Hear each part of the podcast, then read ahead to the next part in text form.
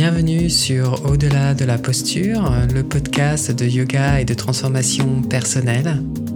Je suis Jean Itier, enseignant de yoga et formateur, et je vous propose toutes les deux semaines des outils concrets pour vous aider à trouver des réponses à des questionnements, à avancer dans votre pratique du yoga et à redonner du sens à votre vie pour trouver le courage de vivre en fonction de qui vous êtes vraiment. Dans ce premier épisode, je vous invite à explorer votre pratique personnelle, quelle qu'elle soit, à travers la définition du mot yoga. Je souhaite clarifier son but pour, je l'espère, vous aider à pratiquer autrement et peut-être même à dépasser l'aspect postural pour euh, vous permettre d'accéder à un vrai retour à soi. Comme vous le savez, la pratique posturale est très à la mode euh, de nos jours. Euh, il y a environ 2,6 euh, millions de personnes en France qui pratiquent et 300 millions de personnes dans le monde. Et pourtant, nous sommes assez loin des origines du yoga, une discipline spirituelle, une philosophie, un art de vivre qui pourrait remonter à il y a 2500 ans et peut-être même plus. Il est difficile de connaître ses origines exactes car sa transmission était majoritairement issue d'une tradition orale. Il y a selon moi un gouffre entre la pratique posturale d'aujourd'hui et la discipline spirituelle d'autrefois. Donc ce n'est pas un problème en soi car toute pratique évolue, mais je pense qu'il est essentiel de comprendre son but car même si les outils pour y arriver changent, l'objectif reste identique. Donc peu importe le type de yoga que vous pratiquez, peu importe la pratique euh, spirituelle que vous avez, le but reste le même et le but c'est la liberté de conscience. Alors, comment est-ce qu'on va pouvoir faire le lien entre cette discipline millénaire qui a comme but la liberté de conscience et la pratique euh, physique posturale d'aujourd'hui que l'on retrouve dans les salles de, yoga, dans les studios de yoga, euh, pratique très très très à la mode avec euh, toutes sortes d'outils et de, de, yoga différents, en tout cas de yoga postural différents, euh, donc il semblerait que, que, de nos jours, beaucoup d'attention soit portée euh, sur cet euh, aspect postural et les médias sociaux, les magazines promeuvent le désir d'un corps jeune, souple et fort, mettant l'aspect mental un petit peu de côté en qualifiant la pratique comme le remède idéal au stress et à l'anxiété.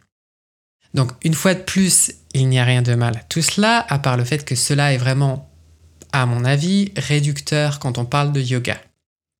Donc, quand vous pratiquez, posez-vous la question suivante. Quel est le but de ma pratique?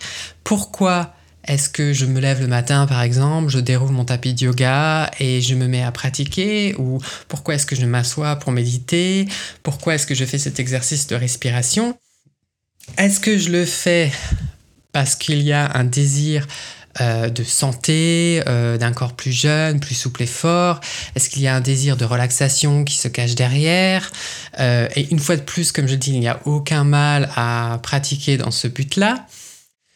Mais le yoga va bien au-delà de la relaxation, va bien au-delà de l'aspect physique euh, et euh, du désir d'avoir un corps en bonne santé, ça va bien bien bien au-delà, même que ça fasse partie euh, de la pratique du yoga et qu'il y a des textes qui font référence. Selon moi, je pense qu'il est important de définir le mot yoga afin de ne pas se perdre sur le chemin quand on pratique. Alors, que veut dire ce mot yoga? Est-ce que ça veut dire posture? Est-ce que ça veut dire méditation? Est-ce que ça veut dire pranayama?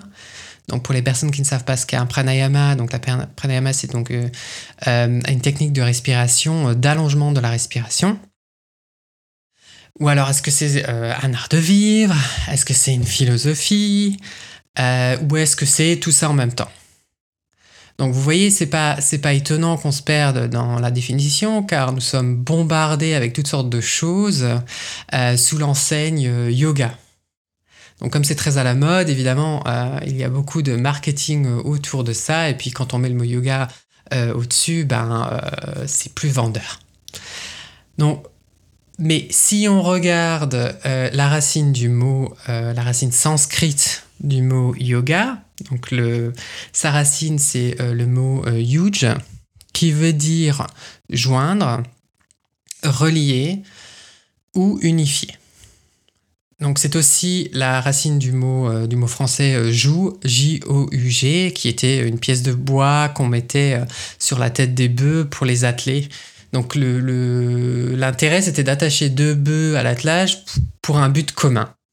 Voilà, donc d'une certaine manière, notre pratique du yoga est, une, est, une, est une discipline, peut-être voire même une contrainte que l'on s'impose pour un but commun. Donc le yoga est une histoire de mise en relation, d'interconnexion et de reconnaissance de cette interdépendance.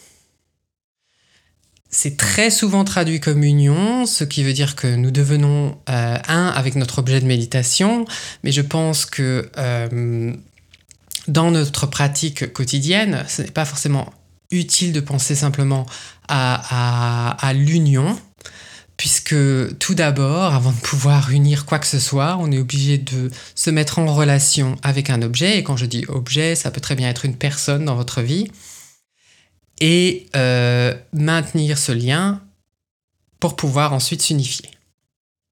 Ouais, vous allez me dire, c'est très bien tout ça, mais qu'est-ce que ça veut dire pour notre pratique du yoga sur ou en dehors du tapis?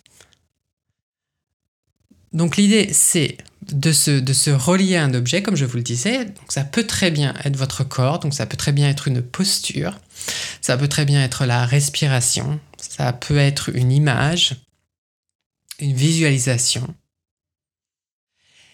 Et le fait de se relier à un objet, ça pose la question de la qualité de notre attention lorsque nous nous relions, lorsque nous nous connectons à cet objet. Donc comme je vous le disais, le but du yoga, c'est la liberté de conscience par la mise en relation au soi. Je développerai l'idée du soi euh, dans, un autre épisode, mais pour l'instant, on va poser ça comme, euh, comme but euh, pour comprendre comment est-ce qu'on peut se relier lorsqu'on pratique sur ou en dehors du tapis.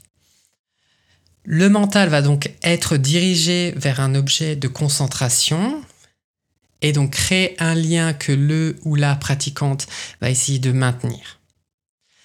Alors c'est important de faire la distinction entre penser et ressentir.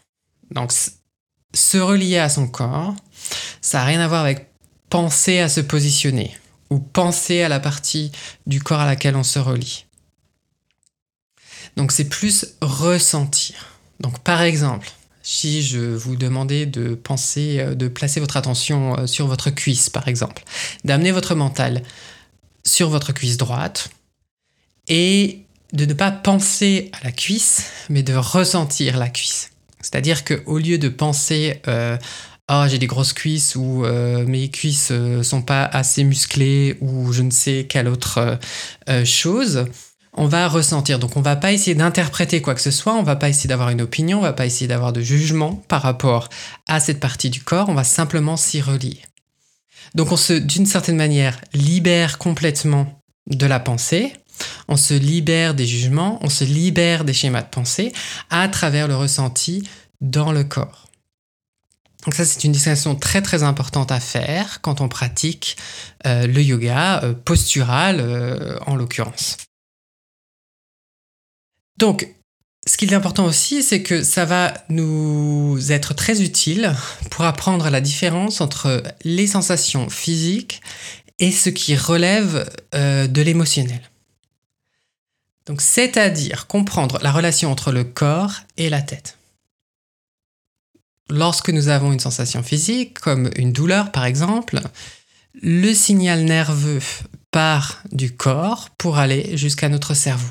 Donc ça va dans ce sens-là, donc du corps à la tête. Dans le cas d'une émotion, nous somatisons à travers des schémas de pensée. il est évident que le signal part dans ce cas-là dans l'autre sens, de la tête au corps. C'est en plaçant notre attention sur notre corps que nous pouvons accueillir en tant qu'observateur ou qu'observatrice les sensations physiques et les émotions pour les distinguer et nous en détacher et donc d'une certaine manière nous en libérer. C'est le point de départ de notre pratique qui nous mène sur le chemin de la liberté de conscience. Donc la prochaine fois que vous vous retrouverez sur le tapis, ne soyez pas en guerre avec votre corps. Euh, et ça, je pense que c'est très important. Donc, c'est-à-dire de faire de nouveau, à nouveau, ce lien entre la tête et le corps.